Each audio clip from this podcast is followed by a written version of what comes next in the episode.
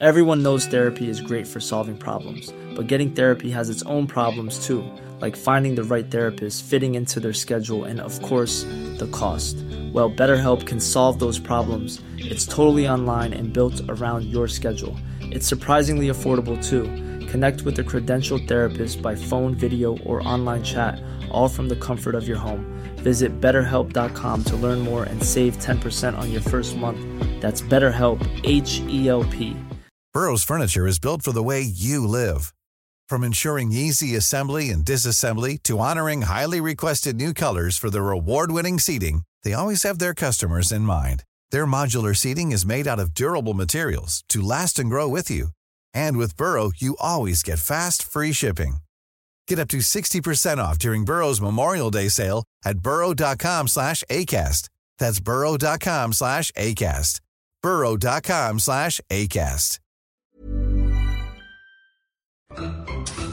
Un véhicule neuf, c'est pas pour tout le monde et encore moins pour tous les budgets. Automobile Desjardins du 20 315 boulevard Henri Bourassa le sait et se spécialise dans la vente de voitures d'occasion de qualité. Chez Automobile Desjardins, vous trouverez un véhicule récent qui répond à votre budget mais aussi à vos besoins. Problème de crédit, ne vous en faites pas. Notre service de financement dispose de la souplesse qui vous convient. Composez le 1-855 886 1028 pour joindre notre équipe ou visiter notre page Facebook. Automobile Desjardins du 20 315 Henri Bourassa à Charlebourg ou visitez le www.autodesjardins.com.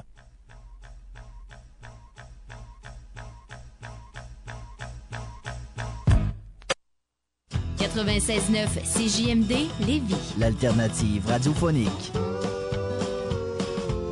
Tiggy aussi. CPRDA, même qu'il a de l'odorat, qui te dit bon débarras, toi qui pulleras. Qu'est-ce que tu dis de ça? Vous écoutez Politigui Correct. Je vous rappelle de lever vos essuie-glaces de votre pare-brise. Ça donne à rien de faire ça. Mais la pluie verglaçante s'en vient sur la région, les amis. Vous y croyez pas, hein? Il fait fret. Non, non. Zéro degré cette nuit. Non, même... Non, non, non. Le 7. Pendant la nuit. Demain, zéro. Fini les moins 20 quelques. T'as pas de tort. Dans le cadre des entretiens avec euh, ce que mon beau-père Pierre appelle les livres d'histoire sur deux pattes, nous entamons de ce pas le quatrième entretien avec Claude Morin, un des principaux artisans de la Révolution tranquille, celui qu'on peut aussi appeler sans se tromper le pionnier le plus accompli des relations internationales du Québec. Monsieur Morin, bonjour. Oui, bonjour. Merci d'être là pour cette quatrième euh, entretien, ce quatrième entretien d'une série de quatre qui se veut un portrait de vous et de l'histoire politique récente du Québec. Aujourd'hui, on fait un, bre- un bref retour sur l'affaire, sur ce qu'on appelle l'affaire Morin, même si c'est dommage qu'on on consacre autant de temps à ça. Il me reste deux, trois choses sur lesquelles je m'en voudrais de ne pas revenir pendant que je vous ai. Et après ça, on repart sur votre vision des événements politiques qui ont forgé la situation actuelle du Québec au sein du Canada et ce que vous envisagez comme événement qui pourrait être souhaitable pour forger la meilleure situation possible dans l'avenir. Si ça vous convient, ça va? Ah oui, parfait. Merveilleux. Alors, euh, euh, pour euh, clore l'affaire Morin, pas de retour sur les détails aujourd'hui. Simplement, en ce 15 février 2016, qu'est-ce que ça a donné de faire ça principalement pour le PQ, par exemple, pour, pour vous? Comment vous considérez le, le- le fait d'avoir fait ça au bout de tout ce temps-là? Euh, les regrets, ça valait la peine? Euh, comment vous voyez l'apport de ces rencontres-là pour le PQ et pour vous? Oui, euh, ça valait la peine d'abord pour une raison très simple, c'est que le, le- le débat Québec-Ottawa, au fond, ça a des allures de guerre, par moment. Pas une guerre sanglante, si vous voulez, mais quand même des grosses batailles. Alors, il est essentiel, quand vous êtes en état de guerre, de savoir ce que l'adversaire euh, peut mijoter.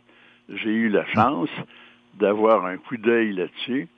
Euh, c'est comme ça que je l'ai interprété, c'est-à-dire c'est comme ça que j'ai voulu l'utiliser. Et euh, je m'en suis servi, euh, pas longtemps, mais quand même.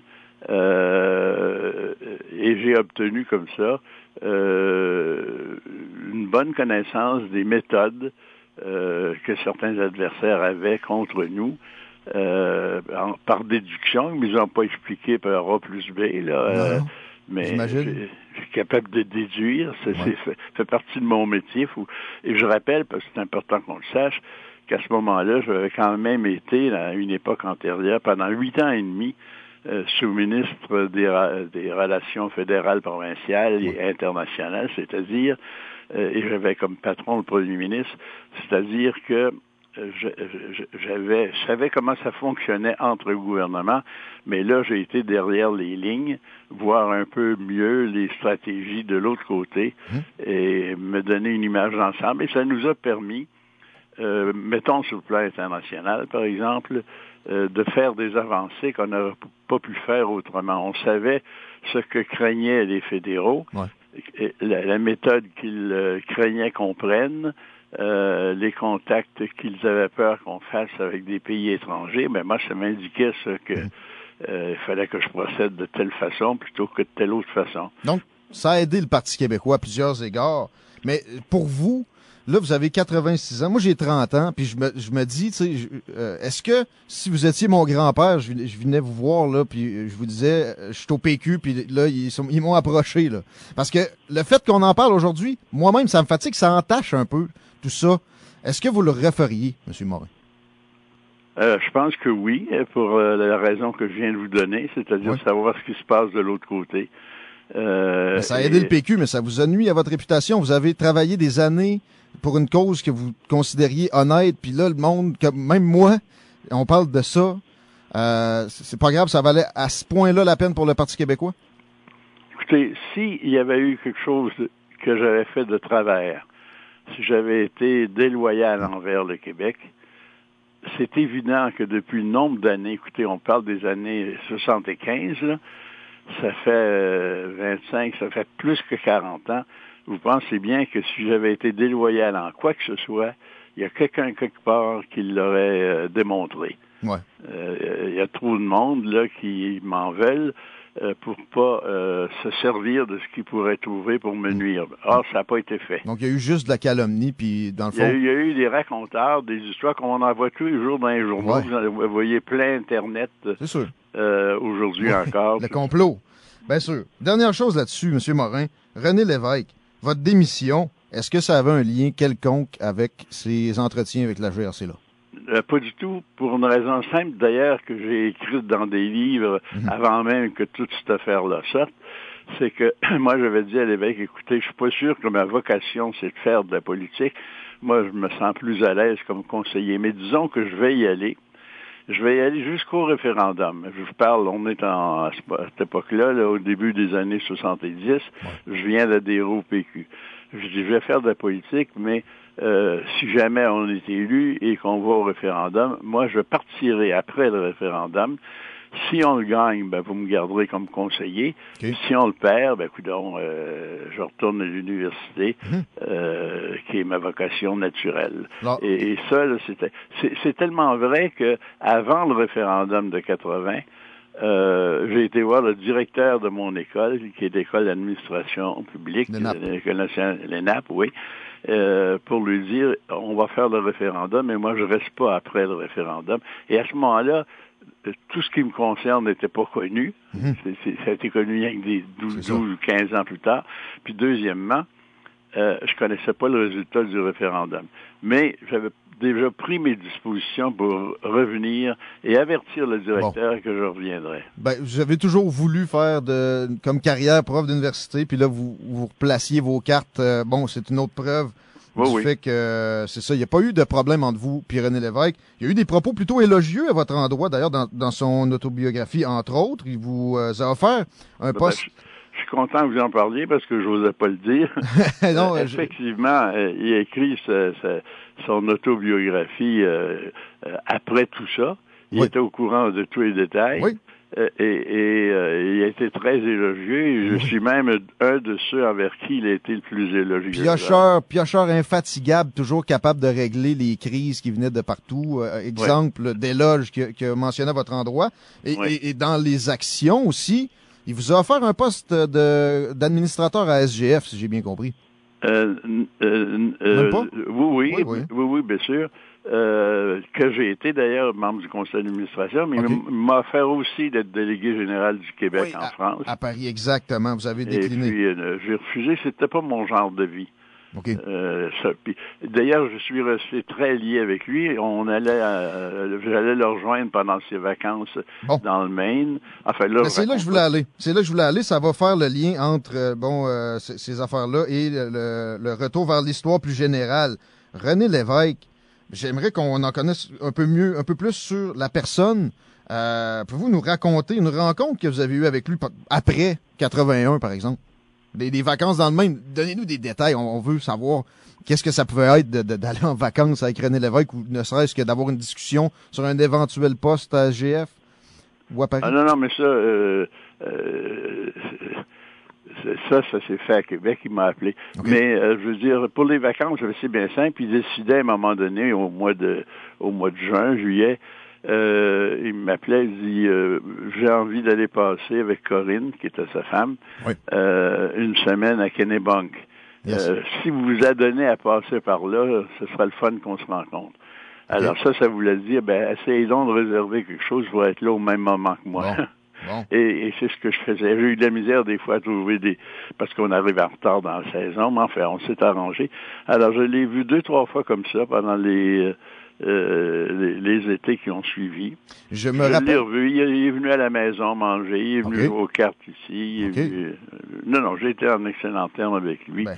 Et il m'a même euh, suggéré un titre de livre que j'ai écrit d'ailleurs qui s'appelle euh, L'art de l'impossible. C'est sur les relations internationales du Québec. Mhm. Euh, et et, et qui- il avait lu le manuscrit avant pour me faire des commentaires. OK. Puis, euh, à- pas longtemps avant qu'il meure, j'avais dit j'ai envie d'écrire un livre sur euh, les négociations euh, qui ont suivi le, le, le non, là, Ouais. le, le coup de force fédéral, le rapatriement de la Constitution. Il dit d'accord, elle veut vous aider. Euh, commencez ça, puis on en reparle. On n'en a pas reparlé, il est mort. OK, ben, euh, OK. Je veux juste continuer dans, dans René Lévesque. C'est, un, un, un homme mythique pour bien des gens, puis on le connaît pas, euh, pas si bien que ça. Vous m'aviez parlé que vous le vous voyez à l'époque où vous étiez, euh, par exemple, fonctionnaire, puis lui était ministre des Ressources Oui. naturelles. Tout le monde le vous voyait, sauf Robert Burns. Puis quand vous alliez dans le Maine aussi, mettons? Oui, oui, tout le temps. Oui, oui, oui, oui. Ben, pour moi, c'est, euh, c'est plus compliqué à s'imaginer. Ma génération, on n'est pas des, des vous-voyeurs non plus, là. Non, non, mais euh, euh, Monsieur Lévesque est en même temps un des personnages les plus simples avec qui discuter, mais un personnage qui, quand on le connaissait, inspirait le respect. Ouais. On n'était pas porté à lui, à le vouvoyer, Mhm. à le tutoyer. OK. Et, et- tandis que euh, un gars comme Robert Bourassa, que j'ai très bien connu aussi, que je tutoyais, Mhm.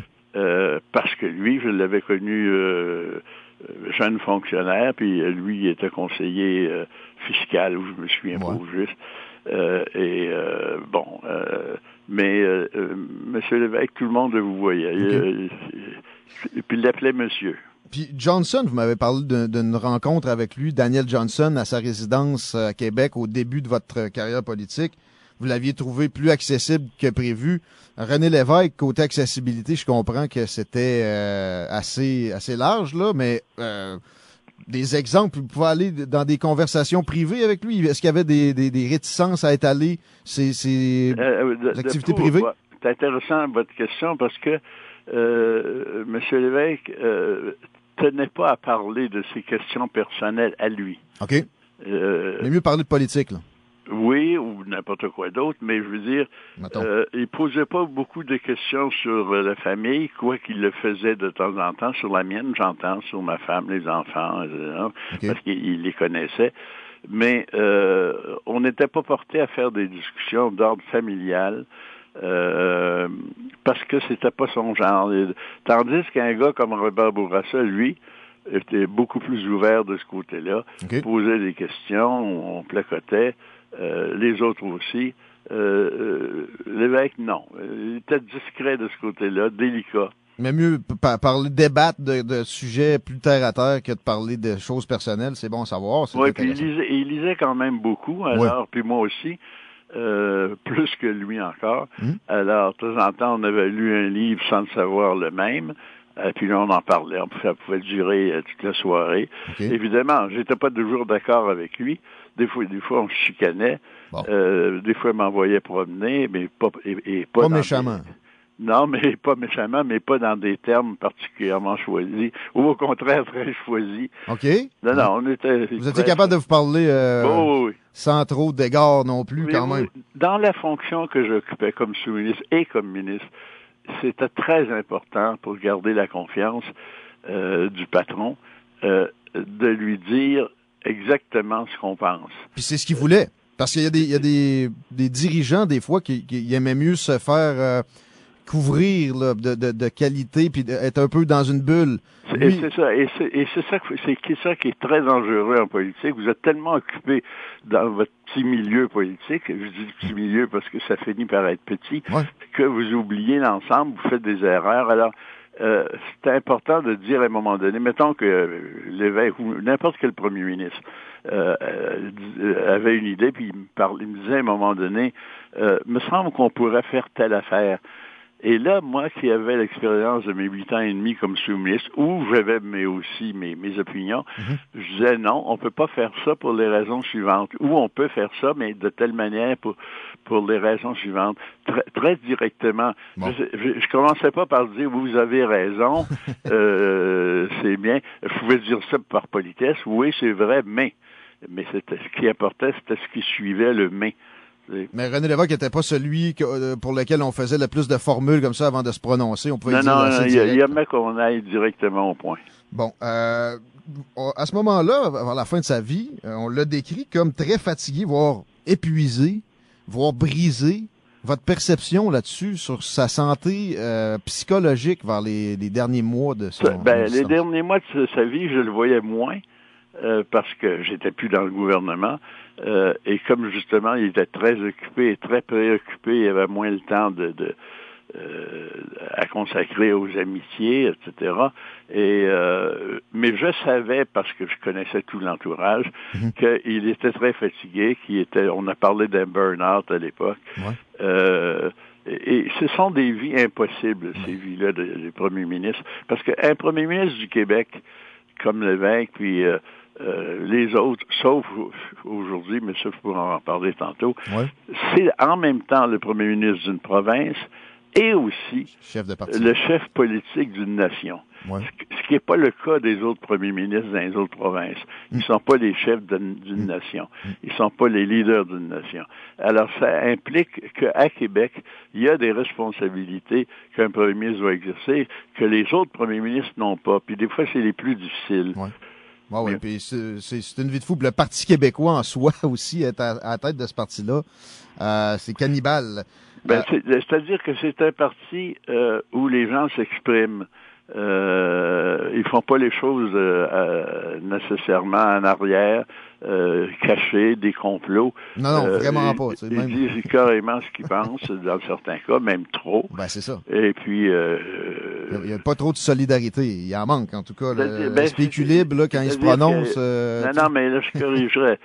Euh, Il y a, y a peut-être de la solidarité apparente chez les libéraux, Hmm? mais à l'intérieur, parce que j'ai connu aussi les libéraux, Ouais, ça, je peux vous dire que ça critique aussi. Sauf que, ça grenouille pareil. il- il- oui, et, et- mais ils il le gardent davantage pour eux. Ouais. Euh, c'est à la fois plus habile, mais moins franc. Euh, euh, Et puis, puis en politique, ben, des fois, il faut être habile. Qu'est-ce que vous C'est voulez? ça, pour, pour être efficace. Et PQ ne l'a pas toujours été. À quel point avez-vous avez pu voir que le rapatriement uni- unilatéral de la, de la Constitution à l'exclusion du Québec, on revient à René Lévesque, l'avait affecté euh, psychologiquement? Là, vous l'avez fréquenté au moment où tout Oh, est tombé était- par terre, vous étiez ensemble à tous les jours. J'étais avec lui. Mhm. Euh, ça, c'était en 80, 81. Ouais. Euh, ce qui s'est passé, puis là, on en, je trouve qu'on n'en parle pas assez, c'est que le reste du Canada a décidé de définir le Québec comme une province comme les autres, sans notre accord, et a décidé de considérer que euh, le- le- les, les- les- les Québécois, c'était une mi- des minorités ethniques du Canada, la plus grosse peut-être, Ouais. mais une minorité Pas plus ethnique. importante que les Micmacs euh, de, de- de- de C'est-à-dire, telle région. Là, juridiquement pas plus importante, Exact. numériquement oui, Voilà. mais juridiquement non. Alors, on est on est devenu la plus grosse minorité ethnique alors qu'on était, on se considérait et on se considère encore quand même un des peuples fondateurs. Et, et, ça, c'est ça là, c'est un c'est véritablement une traîtrise envers les Québécois euh, d'avoir fait ça sans l'assentiment de leurs élus. OK, il y avait les élus fédéraux, libéraux, mais je parle de l'Assemblée nationale du Québec, qui est quand même l'autorité première en la matière. Et, et ça, c'est, cette euh, injustice-là a jamais été corrigée. D'ailleurs, aucun des gouvernements n'a accepté la Constitution actuelle telle qu'elle est. Elle s'applique, mais on n'a pas donné notre assentiment. Et c'est une question qu'il va falloir résoudre euh, tôt ou tard. Ça ne pourra pas continuer comme ça. Il va y avoir, à un moment donné, euh, euh, une prise de conscience. Mm. Et là, je trouve que le PQ devrait en parler davantage. Peut-être. Mais euh, on va, on va s'en parler un peu plus de ça dans quelques instants. Je veux juste qu'on revienne un peu sur ces, ces tractations-là qui ont eu lieu de 1980. Un mois après le référendum, c'était déjà commencé. Vous étiez là-dessus. ce que je, ce que je veux savoir, c'est euh, dès le départ, est-ce que vous vous disiez, bon, on a perdu le référendum, ils vont nous tourner ça en handicap, c'est certain, ou vous aviez encore l'espoir, là? Ils ont dit, on, on met nos, nos, sièges en jeu, ça nous donnait un peu d'espoir pour qu'ils en donnent au Québec, finalement. Que, Mais vous, votre état d'esprit, quand vous amenez Ottawa, là, en, en 80, euh, mai 80. On n'avait aucune confiance dans, dans, dans, dans leurs paroles, mais ce qui est important, c'est que le, le, premier ministre de l'époque, Pierre Elliott Trudeau, avait promis, et ça, les textes, le texte existe encore, que si on répondait non, il y aurait du changement. On met nos sièges en jeu. On met nos sièges en jeu pour qu'il y ait du changement constitutionnel au Canada. Bon. Mais ça, l'immense majorité des Québécois, pour eux, ils ont compris que si on répondait non, ben, les demandes traditionnelles du Québec de réforme euh, constitutionnelle, ben, il, allait y donner suite au moins en bonne partie. Et c'est exactement l'inverse qu'il a fait. Mais est-ce que vous pensez qu'il y avait cette intention-là dès le départ? Oui. Euh, hop, c'est venu vite.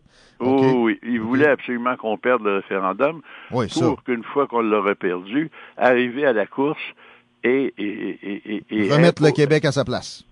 Et, de façon définitive, espérait-il, et, c'est là qu'arrive l'idée qu'on est une grosse minorité ethnique. Ils ne le disent pas comme ça, mais c'est ça que ça signifie. Mhm. C'est qu'ils ont changé la nature du Canada sans que le, un des, peuples fondateurs ait été euh, consulté là-dessus. Alors que nous autres, on a fait un référendum sur notre option, et les autres, ils ont imposé la leur euh, sans consultation populaire. Question bizarrement formulée, peut-être, vous allez comprendre assez, assez facilement. Par contre, sur une échelle de, de, de, machiavélisme dangereux, parce qu'il peut y avoir du machiavélisme sympathique, mais du machiavélisme dangereux, sur une échelle de 1 à 10, mettons 10 étant Staline, là, euh, où, vous placez Pierre Elliott Trudeau? Ah et sa malice, ça vous tente pas? Euh, non, non, je vais vous dire pourquoi. C'est que euh, tout ça, c'est relatif. Si vous prenez euh, euh, le président de la Syrie actuellement, ben là, vous allez le classer loin mhm. euh, dans, dans, des gros chiffres. Euh, pour nous, mais pour d'autres, euh, euh ce sera une autre mesure. Mhm. moi, je sais qu'ils ont été malhonnêtes envers le Québec. Je l'ai écrit, je l'ai démontré. ils, ont menti. Euh, et, ils ont profité des circonstances pour imposer au Québec ce que le Canada anglais voulait et puis après ça, essayer de lui faire oublier le plus possible. Est-ce qu'il y a eu un seul moment pendant ces 18 mois de négociations où vous avez cru à une possibilité de gain pour le Québec?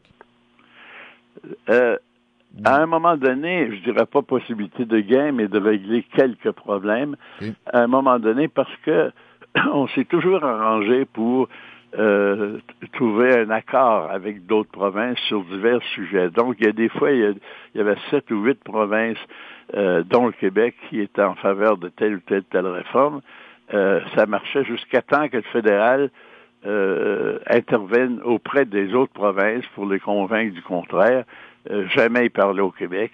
il défaisait tous nos fonds communs au fur et à mesure qu'on les faisait pour finalement euh, isoler le Québec et, et, et, et en arriver à dire, c'est qui le à un moment donné. Everyone knows therapy is great for solving problems, but getting therapy has its own problems too like finding the right therapist, fitting into their schedule, and of course, the cost. Well, BetterHelp can solve those problems. It's totally online and built around your schedule. It's surprisingly affordable too. Connect with a credentialed therapist by phone, video, or online chat, all from the comfort of your home. Visit betterhelp.com to learn more and save 10% on your first month. That's BetterHelp, H E L P.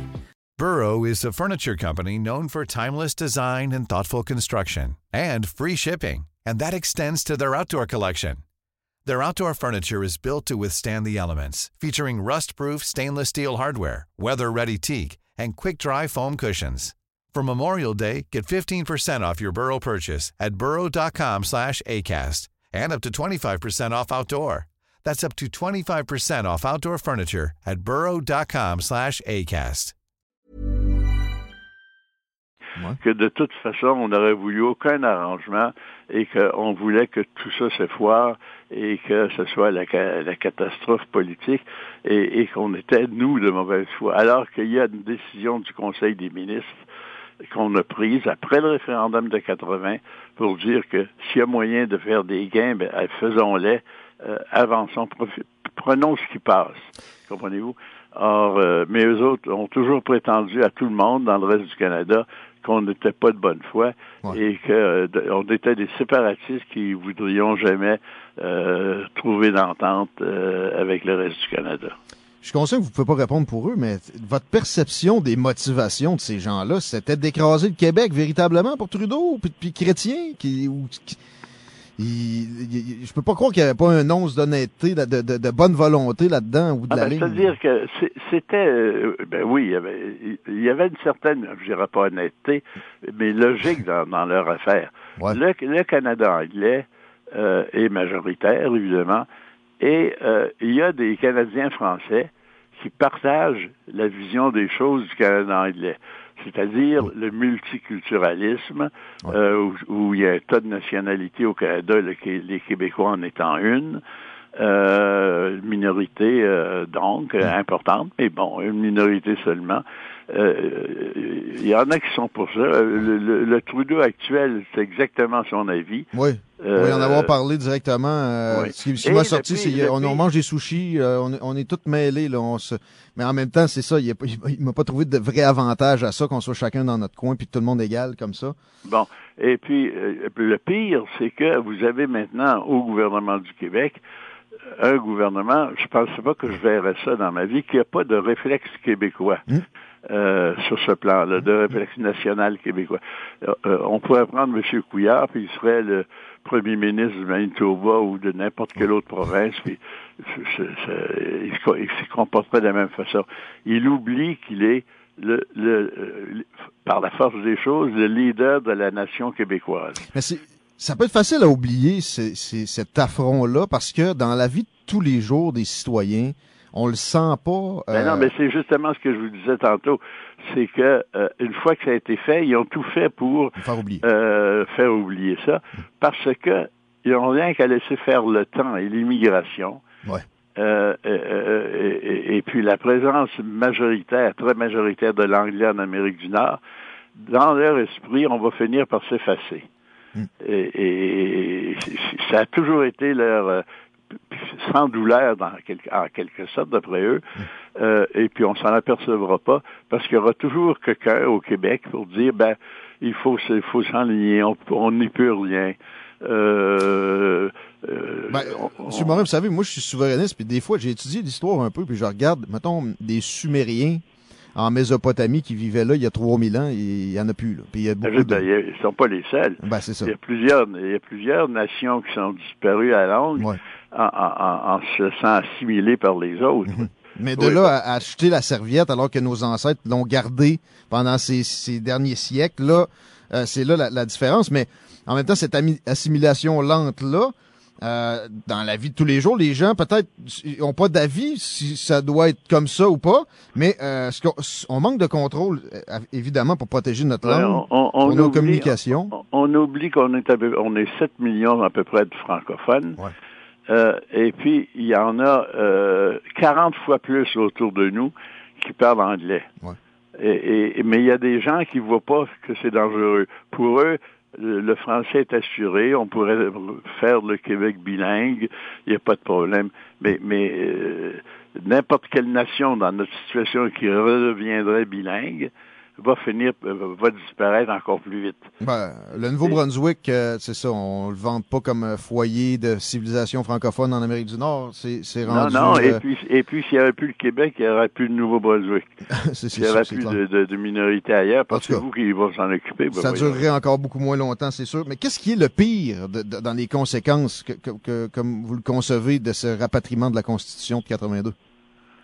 c'est de nous, de nous avoir réduits comme euh, collectivité euh, euh, une des composantes nombreuses du Canada en oubliant complètement notre histoire et, après tout une sorte de responsabilité qu'on a ici en Amérique du Nord de préserver, de faire croître et de propager une culture qui, qui a autant d'allure que n'importe quelle autre culture ailleurs au monde. On n'est pas une grande puissance, mais on est plus nombreux, nous autres, que les Norvégiens.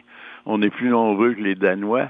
On est plus nombreux que les, euh, les Finlandais. Puis je sais pas combien je pourrais trouver d'autres euh, pays, pays qui Israël. sont plus petits. Ouais, non, on on a, on a rien de gênant à être euh, un pays. On pourrait l'être euh, économiquement. Je pense qu'on serait que la, la 15e puissance, etc. Ou en tout cas dans le top 30 au minimum. Mais là, on, on est pris avec ça. Euh, et ça date de ce, de ce rapatriement-là. Si, par exemple, il n'y avait pas eu de référendum sur la souveraineté perdant, est-ce que Bon, ça aurait alors- pu être mieux, plus facile pour le Québec de, de négocier là-dedans? Trudeau aurait opéré pareil ou comment vous voyez Ben là, ça s'il n'y avait pas eu de euh, référendum on- en 80? Le- euh, bon, par- il y a deux référendums dont il faut parler, celui de 80 et celui de 95. En 80, c'était la première fois qu'on consultait la population sur son avenir politique d'une façon aussi formelle. À ce moment-là, il, fallait passer par un référendum et voir ce que ça allait donner en s'assurant de l'autant possible de le gagner. Le problème qu'on a eu, c'est que avant que le référendum ait lieu, déjà on avait des chiffres qui montraient que ce serait plus que difficile, Ouais. qu'on risquait fort de le perdre. Dans un cas comme celui-là, ça aurait été mieux de ne de, de pas le faire ou de le faire sur d'autres choses. Par contre, le PQ avait promis qu'il y aurait un référendum dans le premier prochain, dans le premier mandat qu'il occuperait, et, et ça, là, c'était quasiment impossible de faire accepter au Parti québécois euh, qu'il ne fasse pas de référendum ou qu'il en fasse un autre. Bon, alors disons qu'on était fatalement aux prises avec un référendum pendant le premier mandat. On ne peut pas imaginer qu'il n'y aurait pas eu lieu parce qu'on aurait décidé qu'il n'y a pas lieu. Euh, euh, le parti s'était trop engagé, comprenez-vous? Oui, c'est- c'est très clair. Mais le Bon, deuxième, là- on aurait pu se l'éviter. Là où c'est ben, c'est là où c'est grave, et, et ça je l'ai écrit dans mon dernier livre, c'est qu'on a fait un référendum en 95, on a fait à peu près le même référendum. Alors que dans ce cas-là, les chiffres avant la consultation, les, les, les, les données qu'on avait des sondages, donnaient 37 ou 38% ou 40 des fois au oui. En somme, on a, on a entrepris le référendum de 95 avec un déficit de oui. Ouais. Euh, euh, euh, on, et- s'était pas en- intégré ça pour, pour contenter une frange du parti dans la politique. Là, Euh, on, on pouvait ne, ne pas le, le promettre euh, du tout. Ah non, mais il y a des gens qui, qui ont raisonné, j'en ai rencontré un tas, qui disaient on- oui, on est peut-être en arrière maintenant, mais les Québécois, ils iront pas se dire non une deuxième fois. ben, ils l'ont fait. Ouais. Ils l'ont fait et, Ouais. et, et, et, et- et il y a beaucoup de monde, dont moi, qui était en désaccord avec la tenue de ce deuxième référendum-là. Mhm. Bon, euh, on aurait pu en faire sur autre chose. Et c'est la solution que vous proposez. On va y arriver. Juste une petite, une petite, une petite parenthèse avant. Euh, si on faisait un référendum de la même façon aujourd'hui, là, avec celui qu'on a perdu en 95, moi, je, je vois pas comment on pourrait être encore dans une pire position. Oui, mais on ne sera pas dans le meilleur si on Non. le perd encore. C'est-à-dire, je- il y a une règle absolue pour l'avenir. S'il y a un référendum à un moment donné, il faut que ce soit sur un sujet gagnant. Bon. Et là, vous faites On- une suggestion. On n'a pas, le droit, c'est criminellement politique, de lancer un référendum euh, euh, euh, en disant on va peut-être le perdre, on, on le fait, on verra bien. Non, euh, c'est trop sérieux, ça a eu trop de conséquences pour qu'on risque ça encore. Euh, c'est pas des, pas, c'est pas une question d'avoir peur de prendre des risques, c'est une question de sagesse ou de simple sens commun. Mhm. Vous n'allez pas vous faire exprès pour perdre quelque chose alors que c'est pas nécessaire, alors que vous pourriez faire autre chose.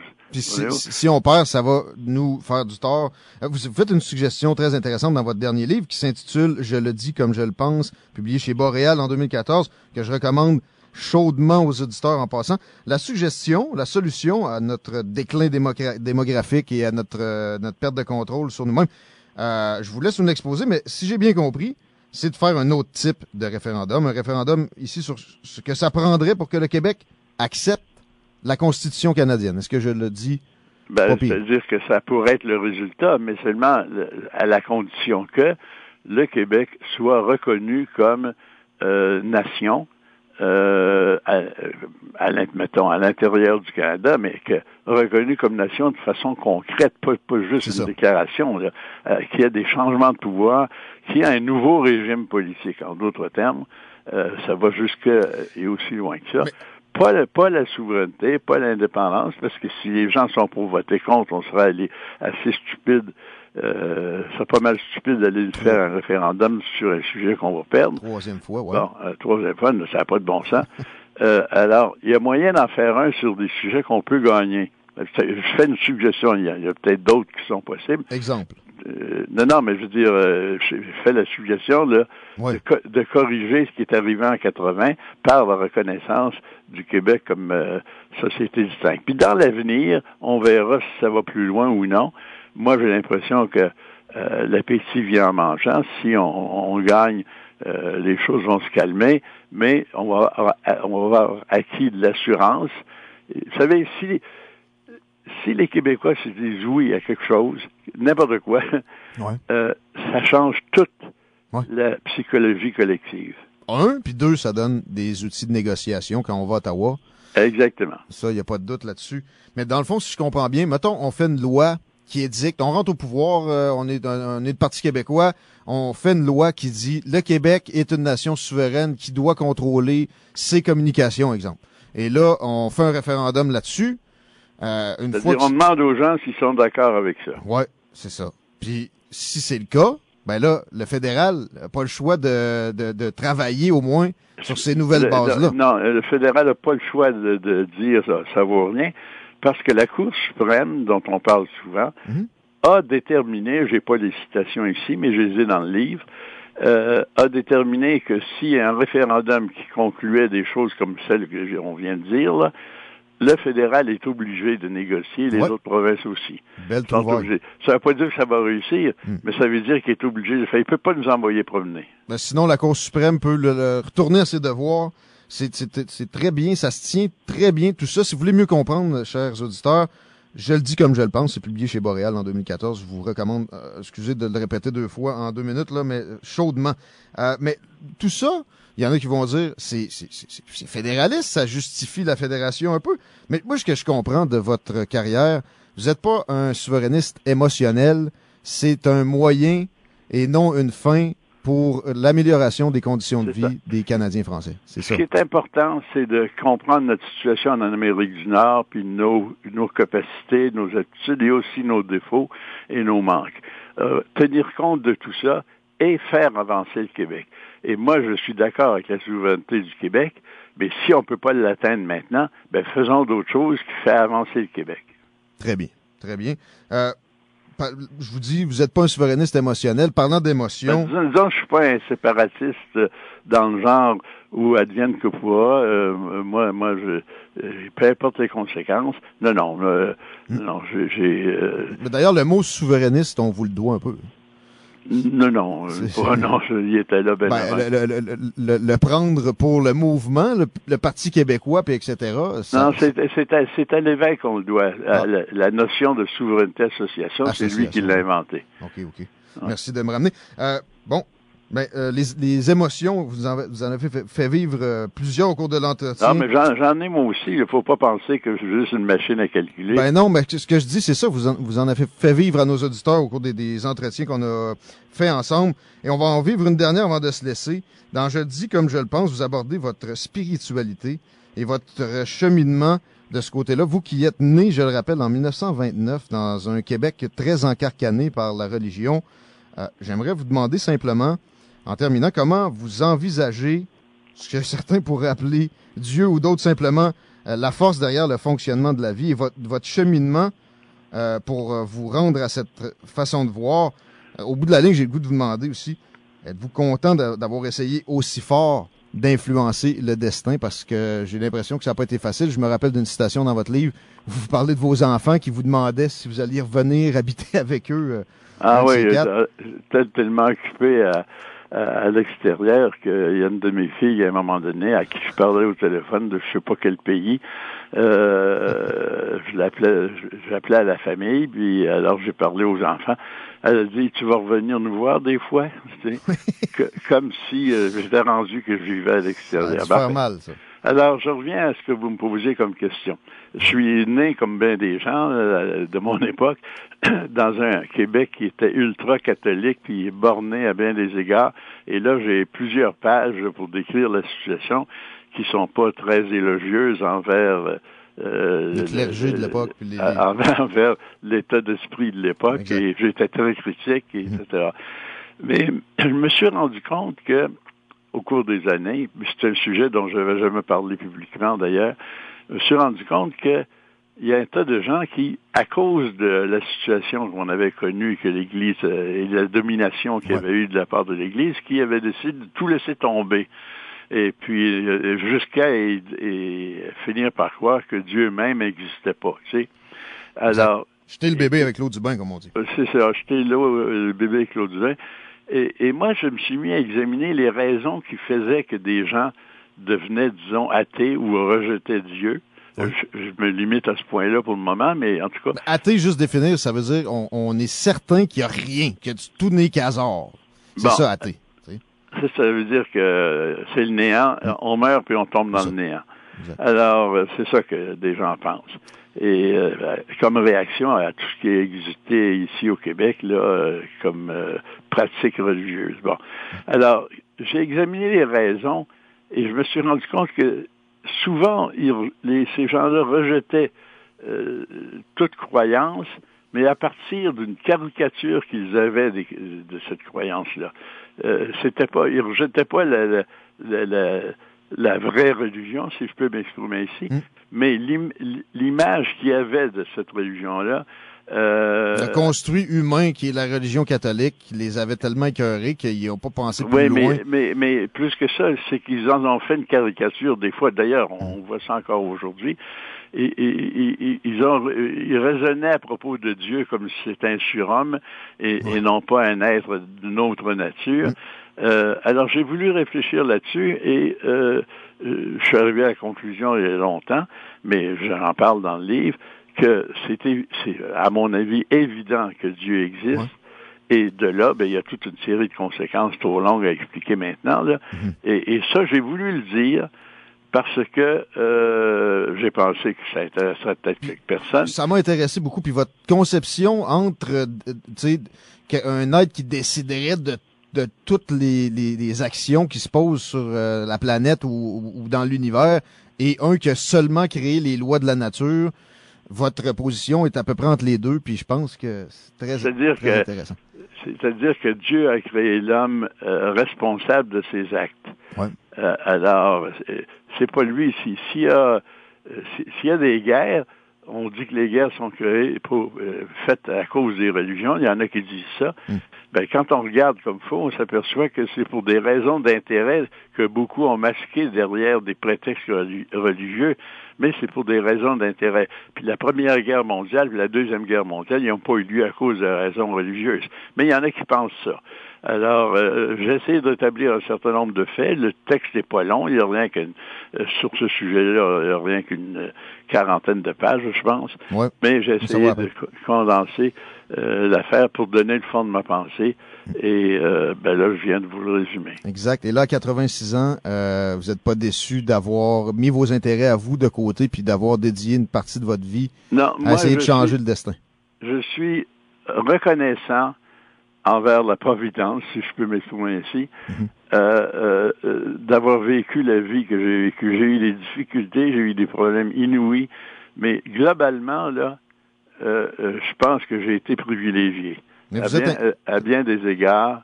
Et euh, c'est pas à cause de mes qualités à moi, là, c'est évident. vous êtes chanceux, mais vous êtes impliqué. Vous êtes impliqué. Ah oui, puis- mais c'est impliqué euh, aussi, Mm. poussé par je sais pas quoi, mais en tout cas, bon. Mais j'ai- j'ai- j'ai j'ai- j'ai pas à me plaindre malgré tous les problèmes que j'ai eu, malgré les difficultés que j'ai eues. Je suis content. Euh, j'aurais voulu faire mieux encore. Ça, c'est c'est ma déception. Ben Il y a des choses j'aurais voulu, des choses j'aurais pu mieux faire. c'est le cas de Euh, je, je sais pas. Euh, Mais d'avoir pris cette décision-là d'une carrière publique, vous le recommandez à quelqu'un comme moi ou Alexandre Lessard qui est là, qui n'a pas parlé, mais des auditeurs de, de, de ces âges-là où les, les, les réflexions peuvent porter là-dessus en ce moment, là, est-ce il faut que... agir, il faut agir. Oui. C'est- On, C'est ça, le, le- le- même dans les plus petites, euh, euh, plus petits dossiers, même dans les choses qui ont l'air insignifiantes, il faut pas laisser faire. Si on peut améliorer les choses, on, puis on, pense qu'on peut les améliorer. on n'aurait pas eu, vous auriez pas eu la même paix d'esprit si vous aviez pas euh, agi à 86 ans. là. Ah, il fallait que j'agisse. Bon. Ah non, puis je serais pas dans l'état d'esprit que je suis aujourd'hui. C'est ça. Donc, c'est la leçon que je voulais démontrer à nos, nos auditeurs. Et euh, j'espère qu'ils en ont appris des détails sur l'histoire politique euh, du Québec, sur votre personne et sur euh, bien d'autres choses. Monsieur Morin, ça a été un, un très grand plaisir et je vous remercie pour euh, votre disponibilité. Ça a quand même pris euh, quelques heures de votre temps. Euh, merci, tout simplement. Ben, ça m'a fait plaisir si ça peut aider quelqu'un quelque part. J'ai bien l'impression. Moi, en tout cas, ça m'a aidé à faire le point. Bon, ben ça, je suis très content d'entendre ça. Euh, ça a aidé certainement des gens dans, le, dans des réflexions de toutes sortes. Merci encore. Merci beaucoup. Très bien, au revoir. Claude Morin, les amis, que je, je- je- j'hésite à présenter. Là, t'attends-tu, le père des Relations internationales du Québec, euh, premier, le premier ministre des Affaires intergouvernementales, premier sous-ministre aussi là-dedans, euh, le gars qui a fait la question du référendum de 80, le gars qui a amené l'idée qu'il fallait faire un référendum pour accéder à la souveraineté dans un- une logique euh, d'acceptation, le gars qui aurait trahi le PQ en parlant GRC. Je pense qu'en écoutant ce que j'ai fait dans les quatre derniers entretiens, vous allez peut-être arrêter de paranoïer là-dessus puis de- d'extrapoler comme l'ont fait des supposés journalistes de carrière de, de- de qualité. Là. Euh, puis sérieux, le, dernier côté spiritualité, je vous recommande de lire ces 40 pages-là dans son livre. C'était difficile à amener pour moi, là. Mais je voulais en parler, puis je voulais faire comme un mix entre ça vaut-il la peine de se grouiller de derrière, puis d'arrêter de penser juste à ses propres intérêts, puis de peut-être faire une carrière publique, même si le monde vont vous taxer de politicien de carrière, parce qu'à un moment donné, tu peux pas tout faire. On n'est pas tous des, des propriétaires de compagnies de génie qui euh, ou des comptables agréés qui font des, des, des beaux salaires à la base. Euh, il faut des fois faire de la politique pour gagner, comme René Lévesque a fait en passant. Hein. René Lévesque, ben, il était à Radio-Canada, il, il gagnait bien sa vie, mais quand euh, il est parti du Parti libéral après son, son rôle de ministre euh, des Ressources naturelles, il est parti avec pas grand-chose. Il a vécu pendant 6-7 ans avec euh, l'équivalent d'un chèque de BS par année. là. De, de- de 12 000 piastres, mettons, aujourd'hui. C'était ridicule. là. Mais il, il a fait la bonne cause. On, on, on regrette-tu d'y avoir donné un peu d'argent de l'État ou d'un salaire de député pendant trop longtemps? Non, je pense pas. C'est pas ça qu'il faut regarder. C'est les motivations qu'on quand on fait euh, une analyse de notre plan de vie, on a on a beaucoup d'auditeurs dans trentaine ici, dans dé- début vingtaine, début trentaine. Euh, faut penser à quand on va avoir 86 ans. Si Claude Morin avait juste pensé à sa poche tout ce temps-là, euh, on n'aurait pas la même sérénitude, je pense, dans, dans, l'aura de la personne. Je pense que il dit j'ai j'ai fait des erreurs, j'aurais pu faire ci, ça mieux.